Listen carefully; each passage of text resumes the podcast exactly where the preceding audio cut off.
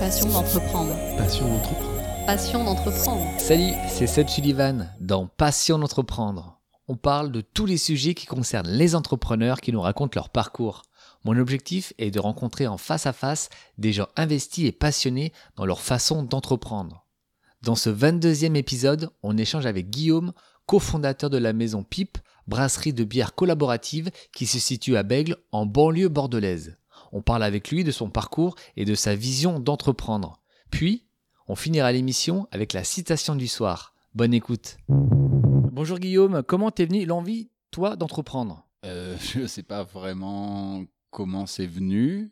Oui, je pense que ça, ça a à voir avec le fait d'avoir envie de faire quelque chose. Et donc, euh, au début, tu n'as pas les compétences, donc bien sûr, tu le fais avec d'autres qui sont plus expérimentés. Et je pense que c'est, oui, pour répondre à cette question, je pense que c'est une envie de liberté et d'autonomie, en fait, assez, euh, assez simplement. Et ça veut dire que tu as eu différents parcours. C'est directement quand tu as arrêté tes études, tu as eu envie d'entreprendre ou tu as fait un parcours avec. Euh, bah, justement, tu étais salarié d'une boîte Non, je pense. Alors, sur mon parcours, oui, bien sûr. Euh, euh, je pense qu'on rêverait tous de pouvoir tout de suite euh, savoir tout faire et que ça marche. Et donc, quand on est dans le, dans le monde des développements de projets, on préférerait avoir tout de suite la liberté et l'autonomie. Enfin, je dis on préférerait. Ça prouve déjà ma manière de penser. Mais si on a ce profil-là, on va dire que je l'avais, on y pense tout de suite. Mais on, a besoin de grandir. On a besoin de se confronter différentes expériences. Je le pense euh, vraiment. Ça ne veut pas dire qu'on ne peut pas se lancer tout de suite. Hein. Moi, dès, euh, mes 18 ans, euh, j'ai essayé avec un pote de lancer une marque de vêtements, mais, mais avec le temps, là en l'occurrence sur la maison Pipe dont on parle, j'avais 35 ans quand l'aventure a commencé. J'ai fait pas mal de choses avant en tant que salarié. J'ai une première tentative d'entrepreneur. et tout ça, en fait, ce que je veux dire par là, c'est que toutes ces expériences euh, précédentes euh, m'ont euh, construit pour justement avoir les bonnes clés, les bonnes compétences euh, et, sur différents sujets pour mener avec plus de sérénité et donc au final sûrement un peu plus d'expérience et plus de chances de réussir euh, ce projet-là. Donc c'est comme dans d'autres domaines, hein, il faut pas il faut il faut pas se précipiter, rien ne sert de courir et, c'est difficile. Euh, moi je suis un impatient de fou et c'est à la fois un risque et en même temps c'est une force parce que c'est un moteur. Puis voilà, ce qui est important c'est d'essayer. C'est important c'est d'essayer et c'est pas vrai que pour la logique d'entreprendre. Euh, pas plus tard que tout à l'heure, j'en parlais avec euh, avec l'un de mes collègues et j'ai dit voilà, le, le job c'est de c'est d'essayer. On doit essayer.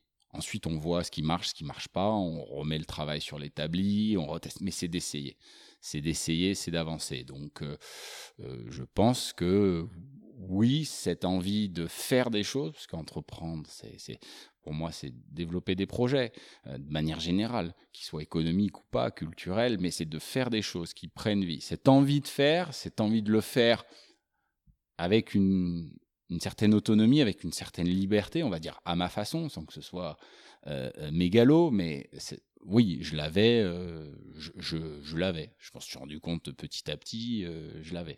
Même si c'est normal, et ma fille qui est au lycée euh, me dit Ah bah ce serait sympa si j'avais mon entreprise et pas de patron au-dessus de moi. Ouais, quand t'as dit ça, t'as pas dit grand-chose, à part j'aimerais bien que ma vie elle soit facile, que personne m'emmerde et que tout roule. Mais, mais après, avec le temps, on se rend compte que c'est vraiment ça. Ce sera peut-être le cas de ma fille, je suis incapable de le dire maintenant, mais ce sera peut-être le cas de plein de gens elle a un exemple, mais il y a plein d'exemples comme ça. Après, je pense que ce pas les exemples qui manquent, c'est la, c'est la, capacité à bien les interpréter. Voilà. Là, on se trouve euh, à la maison Pipe. Comment est né le projet?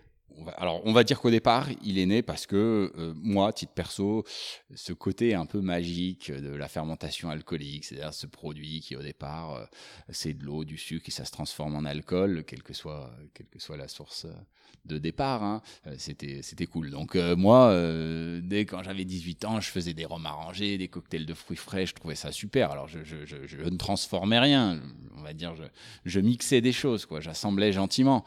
Mais, mais du coup, il y, avait ça. Et en fait, je raconte ça parce que, en tant que salarié, j'ai travaillé dans le vin, dans le champagne, et, mais pas à la production. Et, pour d'autres, prestigieux, mais pour d'autres. Et en fait, la bière est arrivée, le projet de la bière est arrivé parce que, alors c'est comme quoi, hein, c'est un pote à moi du Nord qui un jour, au détour d'une conversation, dit Ah ben moi je fais la bière chez moi. Et j'avais un autre pote avec qui j'ai cofondé notamment la brasserie. On hallucine, on le regarde, mais, euh, bêtement, parce qu'en plus, c'était quand même un peu mon métier, donc euh, je, je, savais un peu ce qui se passait. Mais là, j'imaginais pas qu'on pouvait le faire dans sa cuisine. Et c'était vraiment ça. Je sais pas, bêtement, je me disais, bah non, c'est des trucs hyper gros. limite, ça pousse dans les supermarchés, quoi.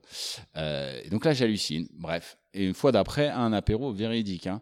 Il est comme ça. Je lui dis, non, mais c'est simple. Il dit, non, mais attends, c'est hyper simple. File-moi ta carte bleue. Je vais sur Internet. Voilà. Pour 200 balles, je t'achète tout ce qu'il faut pour faire tes premières recettes de bière. Voilà comment c'est né. Et après, de ça, par rapport à, à notre discussion tout à l'heure, de ça est arrivé de, on en fait et là, peut-être l'esprit d'entrepreneur, entre guillemets, et puis l'expérience fait que j'ai vu qu'il se passait quelque chose à côté en termes de, marché.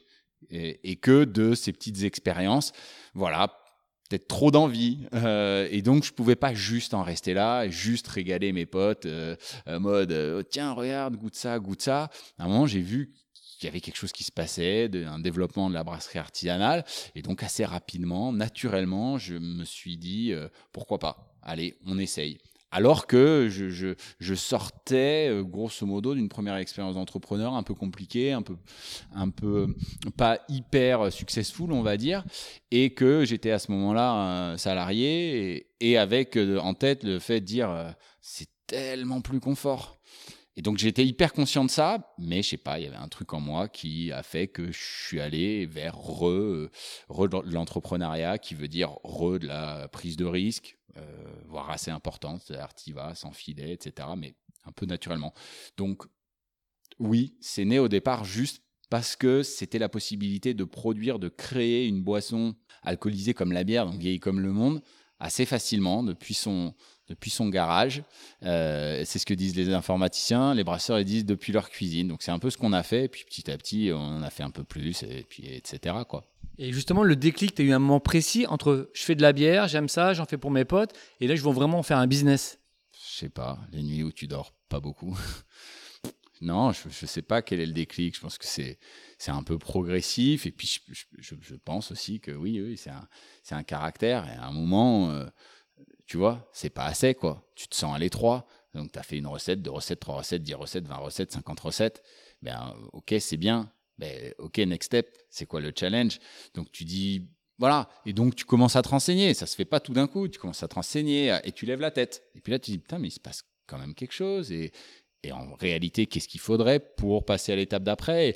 Et c'est là où, la machine se met en marche, et c'est là où, on n'a pas tous les mêmes manières de fonctionner, et, et, euh, euh, et, certains vont voir des opportunités là où d'autres ne vont pas les voir. Et les autres auront bien raison souvent de ne pas les voir, parce que c'est souvent beaucoup plus casse-gueule, et voué à l'échec, parce que c'est quand même ça la réalité voilà, comme je te disais tout à l'heure, oui, témoigner d'un truc qui a réussi, c'est bien. Mais en fait, pour un témoignage d'un truc qui a réussi, il y aurait neuf témoignages hyper intéressants de trucs qui ont raté. À l'aise. Et quand justement avec tes potes, vous dites, tiens, on lance la brasserie, la durée, c'était quoi Ça a duré quelques mois ou des années? Non, le moment, le moment où tu dis, vas-y, on fait un truc, c'est assez rapide. Ce qui prend du temps, c'est tu vas, tu fais des recettes, puis petit à petit, ça monte comme ça. Pareil, en fonction des profils, ça va plus ou moins vite. Mais euh, avec, en fait, sur, sur les trois potes, j'ai monté ça avec trois potes, deux potes qui ont toujours gardé leur activité, un est musicien et l'autre est, directeur artistique. Donc, euh, eux, il n'y avait pas de sujet sur le fait est-ce qu'on fait un truc, est-ce qu'on fait pas un truc. Et, surtout sur ces deux potes, euh, c'était surtout avec mon, mon, pote Fred, directeur artistique, que qu'on faisait les petites recettes. Notre pote Alix, lui, il venait goûter, mais il s'en foutait un peu de comment on faisait, c'était pas vraiment son sujet. Et donc, du coup, on a fait ça comme ça. À un moment, ça va assez vite. Parce que ça va assez vite en mode, tu vois, quand je commence à dire, ouais, ben, on va faire un truc. Donc, en fait, j'ai deux potes. J'en ai un avec qui je fais la bière. Donc, naturellement, tu dis, on le fait ensemble. Lui, plus prudent, il dit, ouais, t'es fou. Bon, ok, super, c'est marrant, c'est rigolo ce que tu racontes. Et l'autre, qui a rien à voir avec la choucroute, te dit, faut qu'on le fasse, moi je veux en être. Et donc, résultat, tu as trois potes et tu une espèce de, dynamique qui se fait comme ça, mais qui est assez rapide. Et puis après, toi, parce que c'est le profil, euh, voilà, tu moulines, tu moulines, tu moulines et tu avances. Et après, tout le monde se chauffe. entre guillemets, chacun de sa manière à lui, tout le monde trouve sa place et, et, se, challenge de cette manière-là. Donc, euh, non, il y a un moment quand tu dis vas-y, vas-y, on y va, c'est aussi rapide que vas-y, on y va. Après, voilà, tu peux te dire est-ce que je fais une connerie, est-ce que je fais pas une connerie? Le process de création fait que ça, ça prend un peu de temps, mais oui, oui, quand tu dis vas-y, on y va, vas-y, on y va. Et après, on était des, on est des, des, potes depuis toujours. Par rapport à la brasserie, c'est plus des investisseurs ou ils ont vraiment eu une présence euh, dans l'entité? Bah, Alors, c'est une histoire de timing. C'est-à-dire que oui, c'est clair qu'eux, ils ont leurs activités, donc ils sont pas là moi, par rapport à mes deux potes, dès le départ, j'y passais tout mon temps. Euh, je me suis jeté corps et âme avec euh, la prise de risque euh, inhérente, même financière. C'est-à-dire qu'à un moment, si tu passes tout ton temps, c'est que tu fais pas autre chose. Et, et, et, du coup, ils avaient cet œil bienveillant, mais on était tous les trois, on était, on était soudés. Il y avait beaucoup plus ça. Là, ça s'est structuré. On est dix personnes, etc. Donc eux sont, sont détachés. Alors toujours, euh, toujours euh, une consultation, un regard bienveillant, mais, mais comme ça prend un peu plus de, de, de, place, il y a beaucoup plus de sujets euh, et que, et que, et que c'est un peu plus gros, bah, du coup sur les sujets, ils sont entre guillemets un peu plus largués. Mais s'il y a quoi que ce soit qui, qui, est entre guillemets hors du quotidien, bien sûr, déjà parce que c'est mes potes. Donc voilà, après il y a des structures, on a fait un comité exécutif, mais c'est mes potes. Donc euh, oui, je vais aller bouffer en disant tac, machin, truc, il y a ci, ça. Voilà, ça va dépendre, mais c'est pas une histoire de temps. Mais si j'ai un sujet, euh, c'est à eux que je vais en parler, naturellement. C'est toi qui t'occupes euh, de recruter ton staff? Ah bah oui, on est, tout petit, hein. nous on est, dans les TPE, donc c'est des très petites entreprises. Donc oui, oui, bien sûr, j'ai encore la, la vision sur tous les sujets moi, je lance ça, mais je me crée mon métier. Tu vois? Quand je lance ça, euh, c'est en 2015, ma deuxième fille, elle est née en 2012, donc je pars sans filet, sans machin. C'est inconscient, enfin, je veux dire, c'est irresponsable. Euh, donc je me crée un premier métier. Et puis ensuite, euh, il y a quelqu'un qui, pareil, est en reconversion, Benjamin en l'occurrence, et que j'amène dans l'aventure. Et ça marche. Et bref, etc., etc. Aujourd'hui, on est quasiment une dizaine. Ce que je veux dire, c'est que c'est une fierté. Donc oui, clairement. Et, et, et, pour moi, c'est un truc très simple. C'est-à-dire que c'est un projet qu'on a développé et j'espère que les gens sont heureux. C'est-à-dire que j'ai pas besoin de gens malheureux. C'est-à-dire que je ne les veux pas et, et, que si les gens ne sont pas heureux de rejoindre ce projet, je préfère que le projet reste petit et qu'il n'y ait que des gens heureux.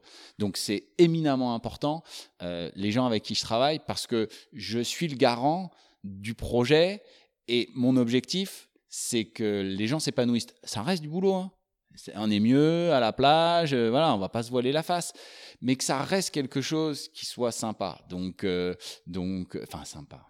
Bref, vous avez compris quoi. Un truc où tu es content d'aller autant que tu puisses être content d'aller au taf, mais, mais oui, qui y ait une convivialité. Tu vois, pour l'anecdote, nous tous les midis ici, on mange ensemble. Le lundi, bah on est lundi aujourd'hui, je fais les courses. Alors, c'est pas le grand soir, c'est des saladinettes, des sandwichs, des choses comme ça qu'on se fait nous-mêmes, mais on mange ensemble. Voilà, pour moi, c'est vachement important. Alors, du coup, après, on a tout un tas de règles pour savoir qui fait la vaisselle en jouant au basket derrière et compagnie. Bon, voilà. Mais parce que pour moi, c'est important. Mais on crée une dynamique pour, voilà, euh, on, peut travailler, on peut rigoler. C'est d'ailleurs l'une de nos phrases clés euh, sur le projet, c'est faire les choses sérieusement sans se prendre au sérieux. Donc, pour ça, il faut des gens qui, comprennent et qui adhèrent à ça. Et, je reproche à personne de ne pas y adhérer, mais vraiment pas.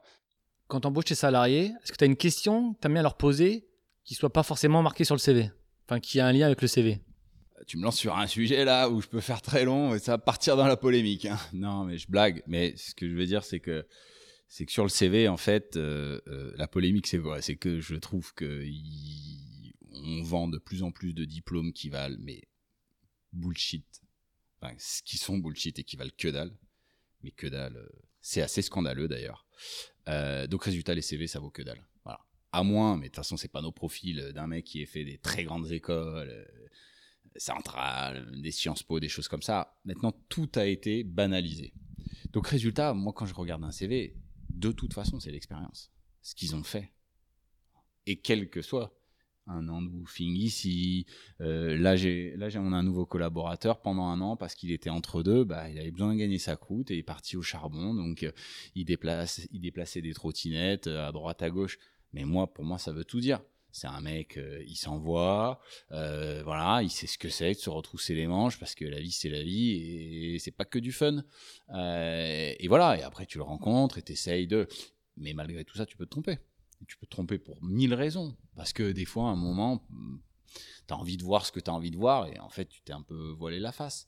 Donc, non, non, j'ai pas une question. J'essaye, en fait, pour te répondre, le plus dur, c'est que j'essaye de comprendre et d'anticiper si justement le profil de la personne qui est en face de moi peut aller et fitter avec le projet.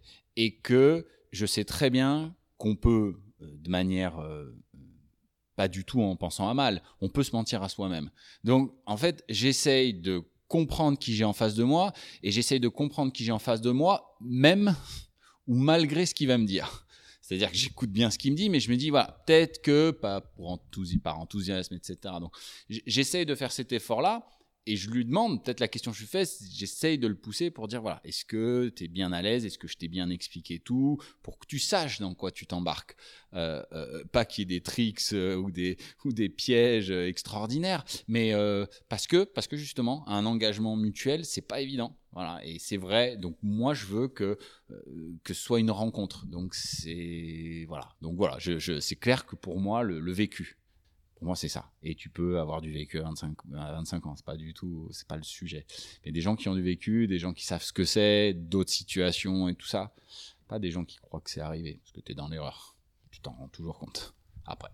Guillaume, quel conseil tu donnerais, toi, par rapport à ton expérience, à une personne qui a envie d'entreprendre? Bah bonne chance déjà, parce que franchement c'est clairement pas le plus facile. Après, euh, je pense que c'est comme pour toute chose, hein, il faut apprendre à se connaître, euh, ce qui est le plus dur. Euh, et t'as jamais fini, euh, voilà. Non, je, je, je, franchement, j'ai pas de conseils à donner. C'est un truc, de toute façon, si tu l'as, ça va ressortir d'une certaine manière.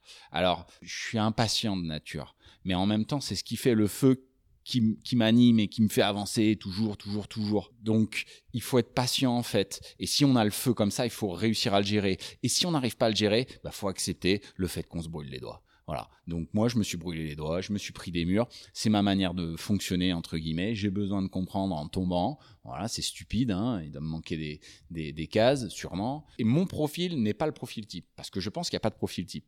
Par contre, celui qui se connaît bien, qui sait où il va, qui sait que sur ça il va être performant, et ben là, d'une manière ou d'une autre, il va pouvoir entreprendre. Et entreprendre, c'est c'est pas être le gérant d'une SARL, le président d'une SAS. Ça peut être très bien être chef de projet. C'est de faire quelque chose. Ça peut être très bien faire un job alimentaire et puis le week-end ou à tes heures perdues, écrire un livre, euh, faire des peintures. C'est faire des projets. Et donc à un moment, il faut le sentir. Et faut pas le faire pour les autres. Faut pas le faire parce que ça fait bien. Faut pas le faire pour faire plaisir à sa famille. Faut pas le faire euh, pour euh, faire plaisir à sa femme ou son compagnon. Donc, en fait, le truc, je pense, de manière générale, pour réussir dans la vie, c'est d'être en adéquation avec soi-même. À partir de là, il y aura beaucoup moins de d'anicroche, il y aura beaucoup moins de déception, de désillusion surtout, et ce qui pour quelqu'un d'autre pourra paraître pour banal, voire même de la médiocrité, pour toi, tu seras épanoui.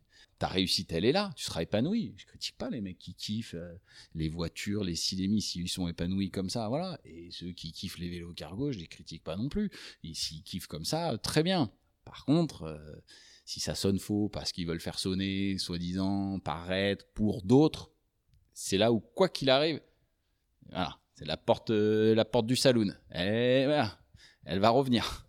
Donc, euh, c'est plus ça. Voilà, c'est d'essayer de bien en adéquation avec, avec soi-même.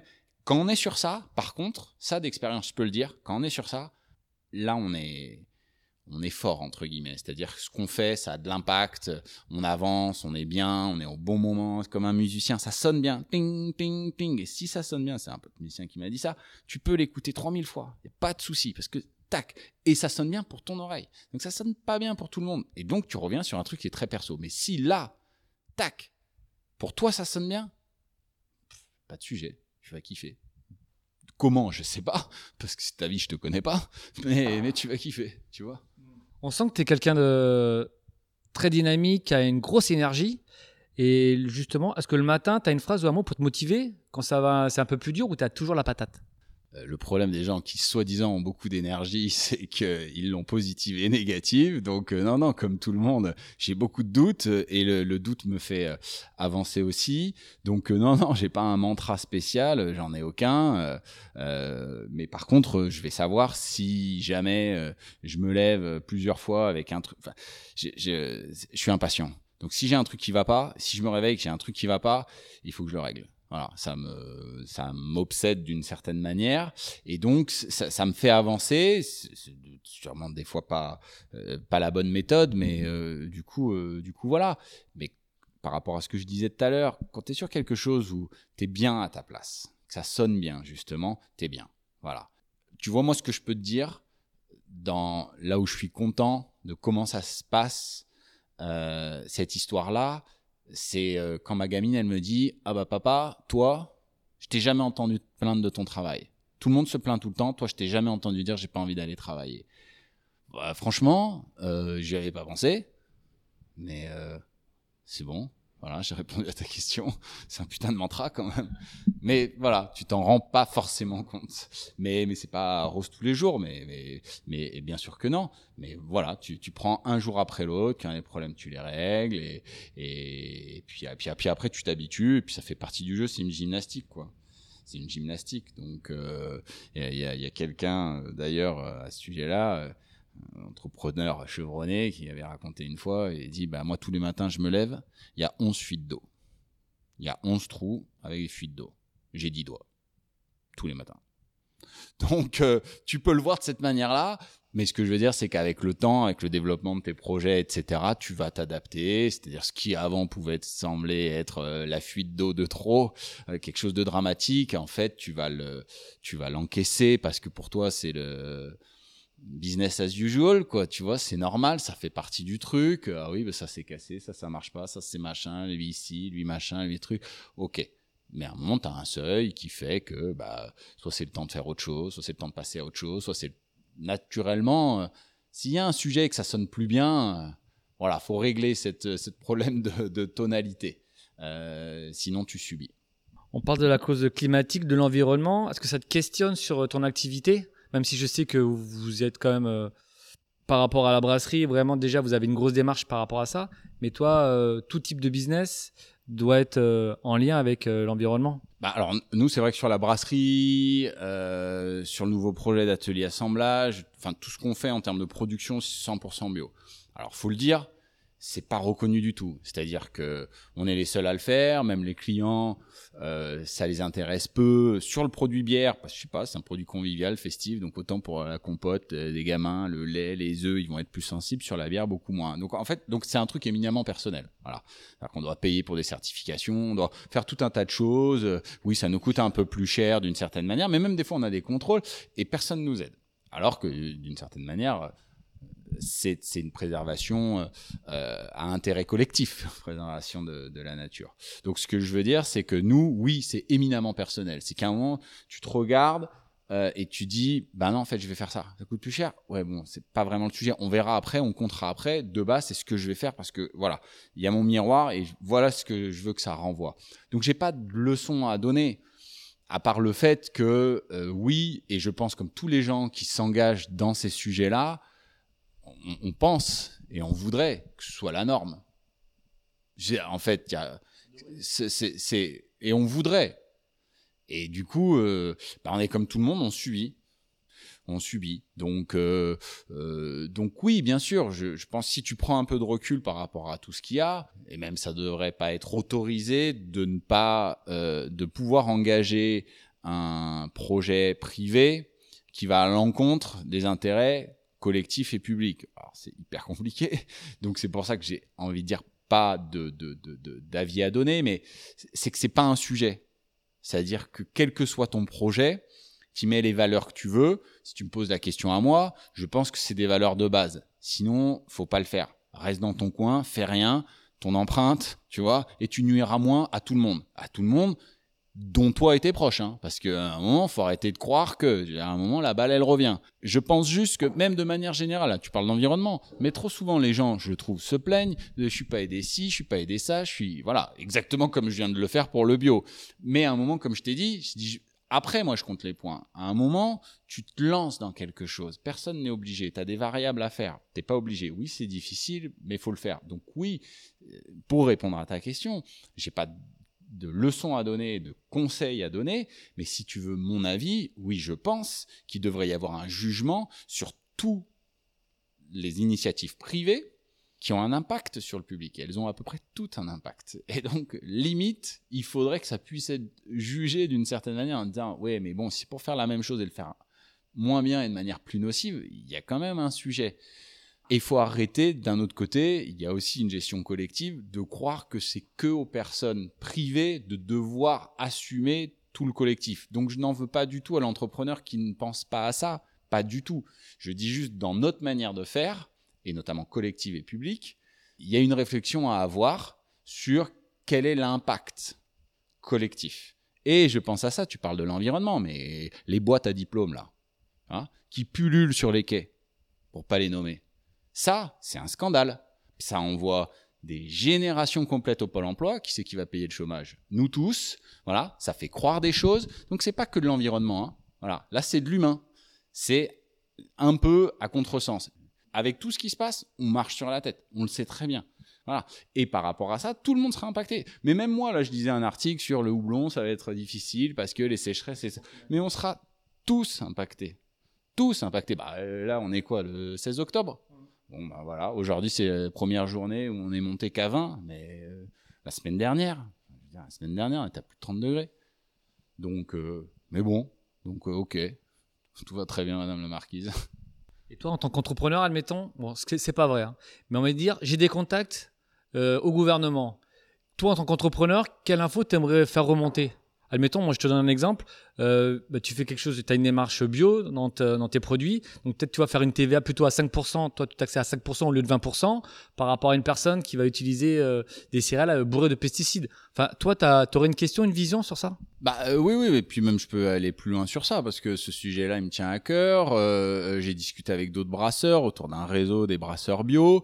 On essaie de remonter ça. Alors, pas que ça à faire, on est petit aussi, donc ça avance pas vraiment. Et puis, bon, vu tous les sujets, euh, c'est pas trop peut-être entendable. J'aurais dit que ça avance pas trop, c'est ça la finalité. Mais oui, le sujet c'était de dire, à un moment, si que des privés font un effort pour le collectif et que l'État dans sa manière de fonctionner, donc quand on dit État, c'est l'organisation collective d'une population et avec des frontières, à un moment, si vous voulez que ça continue, peut-être qu'il faut aider. Surtout que c'est des choses qui font, mais sur tout un tas de pans de l'économie. Donc on dit d'industrie, de, ça, et je vais aider ça, et je vais aider ça, et je veux que ça, ça ne meure pas, et je veux que la culture, donc j'aide, donc, donc, et c'est normal, parce que eux ont dans leur vision publique dans le sens, dans leur vision collective, ils vont dire attention, ce curseur-là, il est important. Donc euh, voilà, si juste au niveau de l'économie de marché, ça les met en difficulté, on va les aider parce qu'on veut qu'ils existent encore.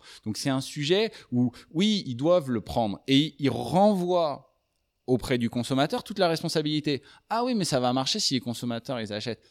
Oui, très bien. Donc en fait, notre sujet, c'est de se dire, bah à un moment, si vous voulez qu'il y ait plus de gens qui fassent des actions qui préservent l'environnement, il faut les aider. Par rapport à ce que tu disais, on ne peut pas taper sur l'entrepreneur qui ne part pas sur des démarches environnementales. On peut juste souligner le fait qu'il n'est pas aidé pour ça. Donc faut arrêter de dire Ah, regardez le salaud donc il y a ce sujet-là. Et après sur les dispositifs, il y en a 10 000. Et l'État connaît très bien sur des trucs très simples. Faut pas aller dans des trucs trop compliqués, surtout sur des petits gens comme nous, euh, sur les TVA, des choses comme ça. Mais tu sais, des petits crédits d'impôt. En fait, c'est très simple. Moi, aujourd'hui, c'est que c'est pas que les ingrédients qui me coûtent plus cher. C'est qu'il faut que je paye pour dire ce que tu dis, c'est pas de la merde. Et les mecs me disent le logo comme ci, le machin comme ça, et même la couleur. À un moment, je dis attendez les gars, je paye tout pour machin pour truc, à un moment tu vas pas m'emmerder avec la couleur. ça c'est mon avis euh, personnel. Mais mais donc donc on le fait et on le fait jusqu'au bout. Mais du coup, ok, donc vous voulez cadrer, c'est normal. À un moment, qu'est-ce que vous faites pour que ça, ça existe un peu plus? Parce que la réalité, c'est bah ouais, il y a l'inflation, et le Covid, il y a les guerres en Ukraine et tout ça. Qu'est-ce qu'ils font les gens? Bah oui, le bio, c'est un peu plus cher à la fin. Donc, tous les biocopes, tous les machins, les trucs, ils couinent en ce moment. C'est en train de se casser la gueule. Et tout le bio en train de se casser la gueule. Alors nous, nous, c'est pas un sujet parce qu'on vend la bière et que le, surcoût de nos matières premières, on les assume voilà, les autorités, si elles veulent qu'à un moment les gens arrêtent d'aller vers ces pratiques-là, doivent se poser les bonnes questions. Mais en fait, je te parle de ça. Là, on a encore vu que le glyphosate euh, sur l'Union européenne, il y avait encore une autorisation pour X temps. Donc, on marche un peu sur la tête. Alors nous, les Français, on était contre. Donc ça, c'était pas mal. Mais c'est vrai qu'il y a deux, trois petites choses sur lesquelles on pourrait aller plus loin, parce que toutes les industries qui sont aidées, si tu regardes tous les gens qui sont aidés par des crédits impôts, des choses comme ça, tu as des trucs euh, d'outre-tombe. Hein. Donc euh, bon, voilà, ça, prendra un peu de temps. Mais en fait, à partir du moment où on va bien, ils disent, bah vas-y, écoute, tu pars, tu voulais aller tout seul et compagnie. Et puis l'argument le, plus fallacieux, c'est ouais, c'est un argument marketing. C'est un truc que je peux te promettre, c'est que tout le monde s'en fout qu'on soit bio. Mais tout le monde. Je suis 100% bio, mais tout le monde s'en fout. Les gens savent le goût de mes bières, le nom de ma bière, machin, fait que je sois bio. C'est ça la réalité. Mais pour dire ouais, mais non, mais c'est un truc de niche. Mais non, c'est juste que en fait, si tu me dis euh, c'est les tomates de mon voisin, si elles sont au au Roundup, euh, voisin ou pas voisin, donc je veux des bonnes tomates. Donc voilà, moi c'est le seul truc que je que je sur lequel euh, bah, oui, je- que je mets en avant, enfin même pas que je mets en avant, mais que que je fais juste pour moi-même en me disant bah, les trucs que je fais au moins c'est un, un peu clean de ce côté-là. Et quand on parle de tes ingrédients bio, ça veut dire bio français ou bio ça vient d'étranger Euh, Nous, c'est très français euh, sur la partie euh, céréales et une partie des houblons, mais il y a une partie de nos houblons, non, qui en l'occurrence ont une empreinte carbone parce qu'elles ne viennent pas de France. Ça, on l'assume, c'est-à-dire qu'à un moment, on a un produit de goût et euh, on aurait des difficultés par rapport à la palette qu'on veut proposer euh, d'aller vers ça. Mais ça, pour moi, ça fait partie du développement de mon projet, c'est-à-dire que j'ai besoin d'avoir une attractivité, notamment en termes de palette aromatique, assez grosse pour que ça puisse se développer. Parce que là, une fois qu'on a parlé de l'environnement, de la on parle des hommes. Moi, ce qui m'intéresse aussi, c'est que le projet, par rapport à ses débuts, aujourd'hui, il y a 10 personnes qui vivent de ce projet-là. D'accord? Et, ça, c'est quelque chose qui est important parce que le projet a su se développer avec ses valeurs bio, mais il fallait quand même une certaine attractivité. Donc, je ne peux pas non plus m'enfermer vers le toujours plus, le toujours mieux, mieux. Et j'ai fait des, produits avec des matières premières, avec de la malterie locale, des houblons locaux, etc. Mais c'est compliqué parce que en termes de goût, bah, c'est un peu décevant. On est des produits de goût. Donc à un moment, si je fais un, un resto, par exemple, pour faire plus simple, et tout ce que je fais, c'est un mauvais exemple parce que clairement, en termes de, sourcing pour faire de la cuisine bio, c'est très bien. Alors je vais rester sur la bière. Tu, tu perds en termes de, t'as des, t'as des produits qui vont être moins expressifs au niveau aromatique, surtout sur les, surtout sur les houblons. Il y, y en a qui font ce choix-là et qui réussissent, bravo à eux. Moi, j'avais l'impression que j'allais pas, j'allais pas réussir à faire le job et à développer la brasserie. Aujourd'hui, la brasserie, c'est 10 personnes. La brasserie artisanale embauche, mais embauche tellement plus que ce qui se passait avant. Et avant, c'était quoi? Les brasseries industrielles, les Pelfort, les Heineken que tu retrouves sur les petits 2000, les choses comme ça. Bah, ton avis, ça crée combien d'emplois en France? Quasiment plus. À tel point que la seule formation qu'il y avait de brasserie, à l'époque, c'était arrêté en 2005. Parce que, en fait, comme ça se concentrait, ça se concentrait, et toujours besoin de moins de personnes. Il y a aussi ce sujet-là. C'est le sujet environnemental et le sujet humain. Donc, résultat, euh, moi, je suis pas plus royaliste que le roi.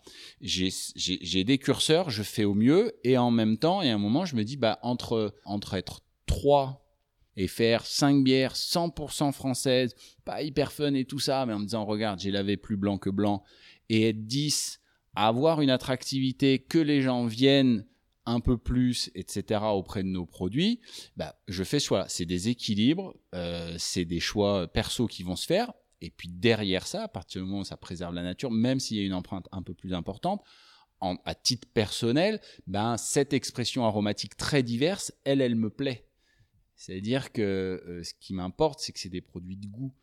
Et, et à un moment, les valeurs, elles n'ont pas de goût. Donc je ne critique pas les gens qui disent je vois pas que t'es bio, que t'es pas bio. Voilà, je suis plus critique par rapport au fait qu'on n'est pas reconnu et pas aidé. Eh Bien, merci beaucoup Guillaume et longue vie à la Maison Pipe. C'est gentil, merci. Longue vie au podcast. La citation du soir est de Claude Lévi-Strauss. Un humanisme bien ordonné ne commence pas par soi-même, mais place le monde avant la vie, la vie avant l'homme, le respect des autres êtres avant l'amour-propre. Je vous remercie pour votre écoute. N'hésitez pas à vous abonner et à laisser des commentaires sur Spotify, Audioblog et Google Podcast. On se retrouve également sur la page Facebook de Passion d'entreprendre. Soyez forts et déterminés dans tous vos projets. À bientôt pour un nouvel épisode de votre podcast. Passion d'entreprendre. Passion d'entreprendre. Passion d'entreprendre.